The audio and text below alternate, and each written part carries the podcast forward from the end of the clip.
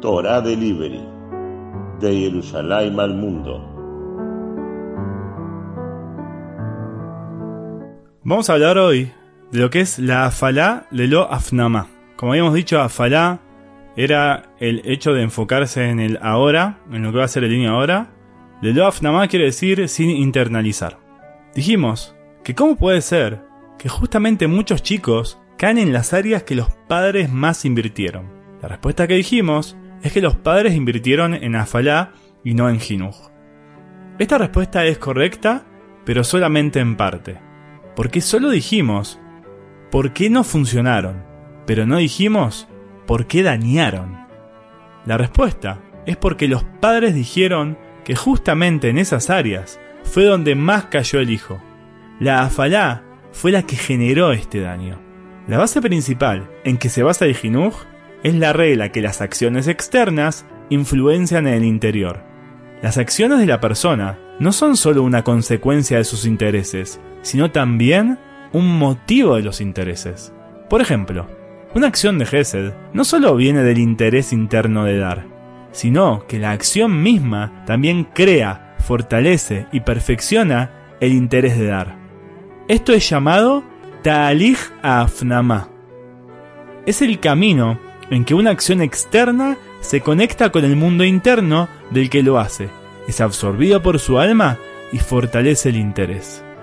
El Sefer Ajinuch dice, Ajarea Peulot Nimshahim Alevabot.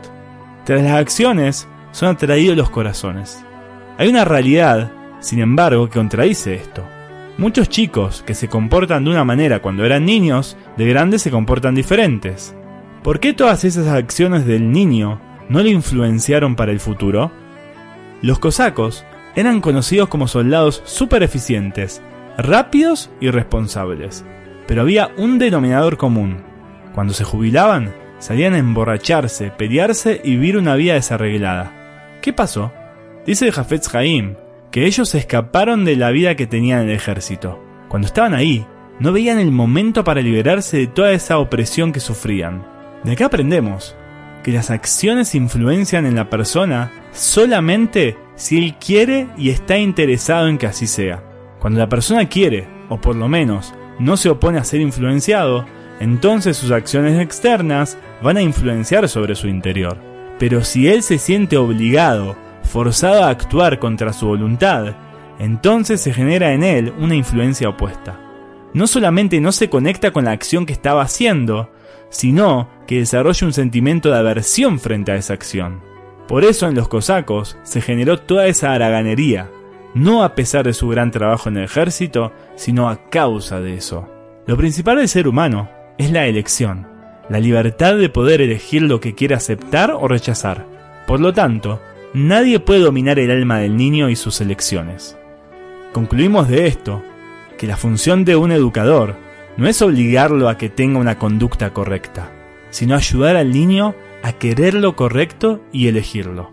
Un mejanej que solo trata de leafil está intentando luchar contra la esencia de la persona y nunca va a tener éxito. Afalá sin es invertir esfuerzos en alejar al niño del amor a Shem. En resumen, el objetivo del jinuj es afnamá, internalizar, ayudar al chico a elegir lo bueno, conducirlo a querer las cosas que tienen valor e introducirlas en su alma. Afalá sin quiere decir accionar sin el intento de llevar a afnama, internalizar. Esto no es solo abandonar, sino que es una destrucción activa del niño. Otro tema muy importante es la adnaya, condicionamiento. El Sábano Dardok trae un ejemplo para poder entender esto. Antiguamente en los circos se solía colocar un oso para que baile con el sonido de una flauta.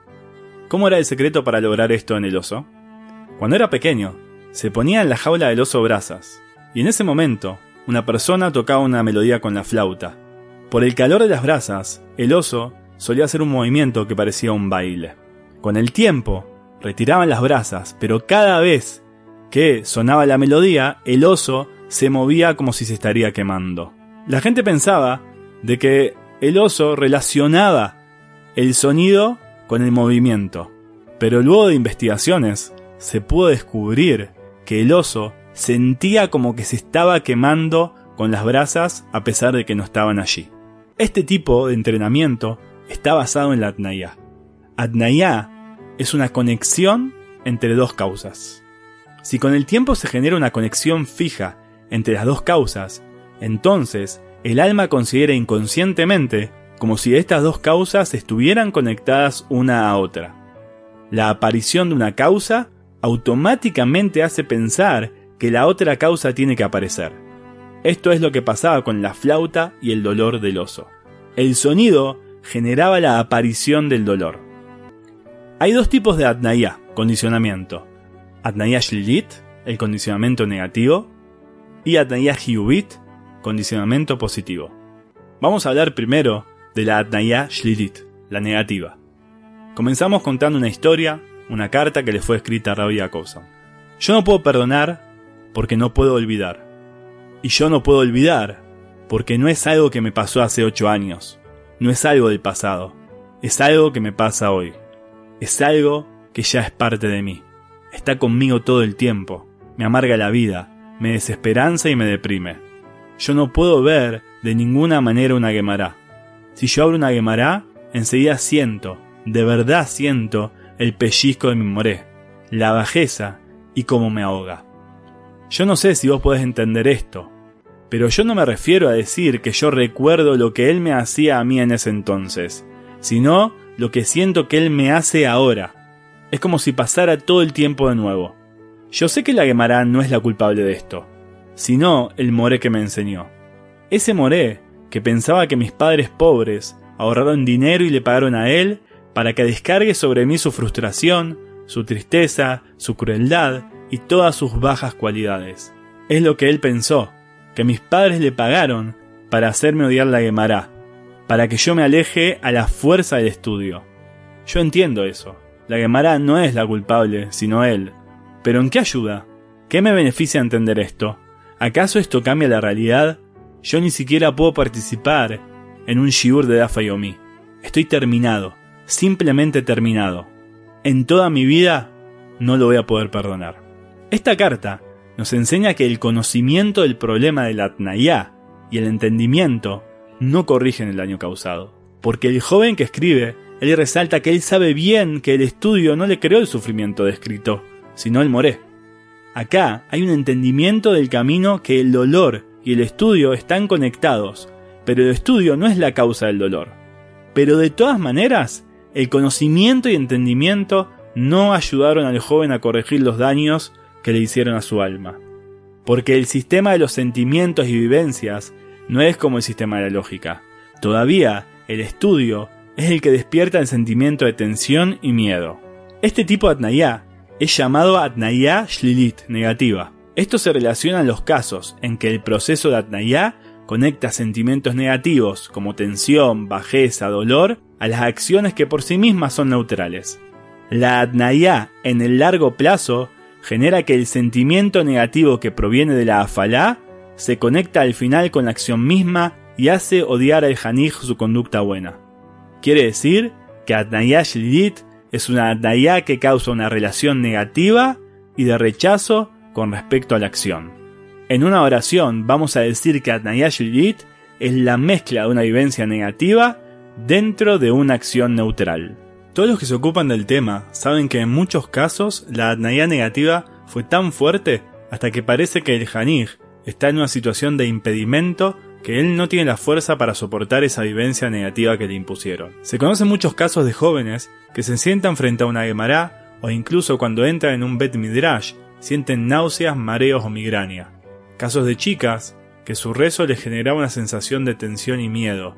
Y muchos casos de chicos y chicas que todo el tema relacionado con el servicio a Dios le genera una sensación de presión y angustia. Sin embargo, muchos ejemplos duros de este tipo aparecen en casos de afalá extrema y continuada, una afalá que persiste con el tiempo. Pero el que se ocupa nada más de afalá, sin jinuj, puede llegar con el tiempo a un nivel de afalá extrema, porque la naturaleza de la afalá es que su fuerza se va debilitando con el tiempo, por cuanto que el niño se acostumbra a ella. Por eso, el uso de la afalá sola genera la necesidad de aplicar más afalá con mayor fuerza que se va incrementando. El camino para llegar a una afalá extrema es muy corto. Hay otros casos, que el chico casi que necesariamente tiene que elegir el mal a pesar que la afalá no fue extrema. Porque el tipo de afalá sin jinuj generó que el mejanej se empecinó sobre el chico justamente en áreas que el chico se le dificultaba por sí mismo a causa de su naturaleza o sus cualidades. También, este proceso se generó por sí mismo. En la medida en que crece la dificultad natural, crece la cantidad de fracasos. En la medida en que crecen los fracasos, crece la cantidad de acciones y su fuerza. Y en la medida en que crece la cantidad de acciones y su fuerza, crece la fuerza de la atnaía negativa. Cuando esto sucede, justamente en el área en que el chico ya se le hace dificultoso por sí mismo, a causa de su naturaleza y sus cualidades, puede crear una situación de impedimento, una situación en que el Janij ya no puede sobreponerse para elegir hacer el bien. En un principio, trajimos la pregunta de por qué torpezaron los niños de manera dura y extrema justamente en el área en que los Mejanjin habían invertido mucho esfuerzo. La respuesta a esta pregunta que dijimos es que los Mejanjim invirtieron esfuerzos para Leafil, pero no para Lejanej. Afalá por sí sola, sin un intento jinují que la acompañe y la complete, genera contrariedad y amargura. Ahora podemos aclarar que el daño de la afalá es mayor todavía, porque ahora podemos decir que la afalá por sí misma genera también amargura y contrariedad y además ataía negativa. Por eso las expresiones más duras de los Hanijim aparecen en las áreas donde más afalá se aplicó, porque en ese punto no querían elegir hacer el bien, y si querían, se les dificultaba mucho para poder hacerlo a causa de la ataía negativa. Otra cosa más nos queda clara. ¿Cómo sucede que Mejanjim entregados y que aman lo que hacen, llegan a una situación de utilizar constantemente afaladura y generar atnaía negativa extrema? La respuesta es porque los mejanjim que se ocupan solo de la afalá son llevados a esta situación sin opciones prácticamente. Son muy duras estas cosas, difíciles y hacen sufrir. Incluso es difícil decirlas, pero de todas maneras no podemos apartarnos de ellas, porque hacer esto es doblemente amargo. Esta falta de atención es lo que llevó a consecuencias crueles, como las que ejemplificamos anteriormente. Por eso, está puesto sobre nosotros estudiarlas una y otra vez, tallarlas en nuestra conciencia y adecuarlas a la base de nuestro jinuj. Atnayash Lilit conecta sentimientos negativos a una acción positiva y entorpece mucho la dificultad de los chicos de poder sobrellevar esto y sus tropiezos. Ahora bien, vamos a pasar de lo negativo a lo positivo, y vamos a hablar de la Atnayah Hiubit, el condicionamiento positivo. Y así le escribe un abrej, una persona que se encarga de estudiar Torah todo el día, al Rab. A pesar de que hoy soy abrej, yo crecí en una casa que no estaba muy conectada con respecto a la religión. Estudié en una escuela tradicionalista y luego me enrolé en la tzabá. En la época de la tzabá, en particular en los meses largos de la desesperanza luego de la guerra de Yom Kippur, se alejaron mucho mis buenos amigos del marco de la Torah y las mitzvot. Justamente yo, que venía de una base de nivel religioso bastante bajo con respecto a la media, quedé firme y fuerte. En los años subsiguientes incluso me fortaleció mucho. Mi historia es sorprendente, pero la base de todo el proceso que pasé tiene una causa, y esta causa es el Admur de Amshinov. Muchos años recé Yaharit en el Beta Midrash del Admur, que estaba en el barrio de la casa de mis padres. El Admur acostumbraba a prestar atención a mis bricotas Yahar y las de los demás niños que se encontraban allí, y respondía amén con alegría y entusiasmo. Su rostro resplandeciente, la luz que salía de él, y dentro de esto la alegría que fluía de su persona. Ellos fueron los que me cuidaron en mis pruebas difíciles. Yo no sé explicar y definir exactamente y con claridad cómo funcionaron esas cosas sobre mí, pero yo sé que no solo una vez me pasó, sino que varias veces, cuando estaba en situaciones de quebrarme, no decir una verajá, o dejar de cumplir una mitzvah, o no rezar, estaba la imagen del amor frente a mis ojos. No es una expresión literaria ni una exageración.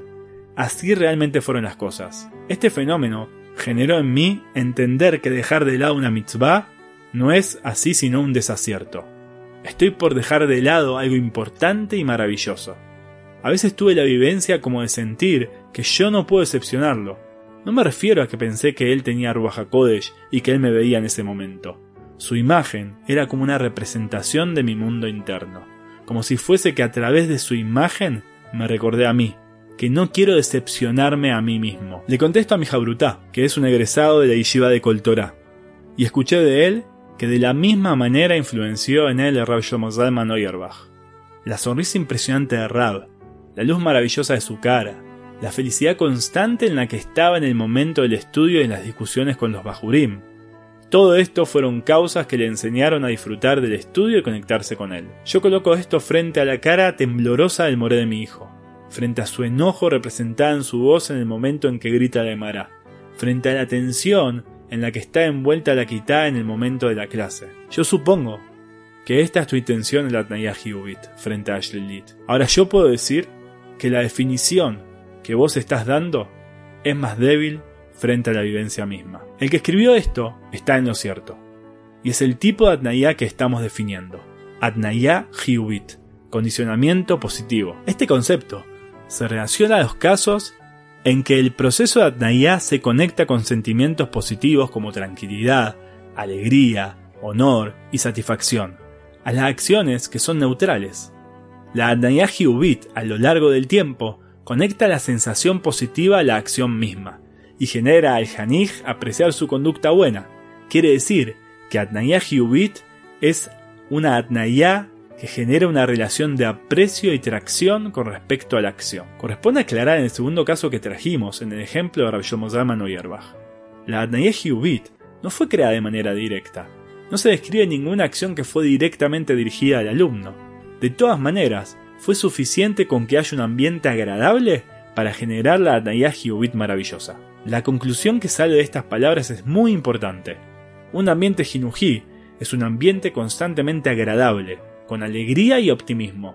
Un ambiente de este tipo crea Nayahi Ubit, forma la Afnamá, construye la personalidad de una persona que quiere servir a Dios con alegría y buen corazón. En contraposición a esto, un ambiente de tensión constante, de angustia, no es suficiente con que no conecte a estos objetivos, sino que los aleja más y más. Quiere decir que un mejanej, un educador, que impone un ambiente tenso, enseña con cara sombría y con un tono enojado y pesado, crea una Nayash Lilit en el alumno. También, si no le impuso ningún castigo, no lo reprendió y no lo hizo sentir mal. Un semblante iluminado es una inyección jinují. Un semblante sombrío es una destrucción espiritual. Pongamos por favor todos, padres, morim, esta aclaración en nuestro corazón para que empecemos a actuar como corresponde. Es muy importante, como decimos siempre, Estamos hablando de lo que es el servicio a Dios y el cumplimiento de mitzvot, pero claramente que en todos los aspectos de la vida se pueden aplicar todas estas enseñanzas para que nuestros hijos tengan una educación plena, con alegría y con mucha motivación. Continuamos en las próximas clases.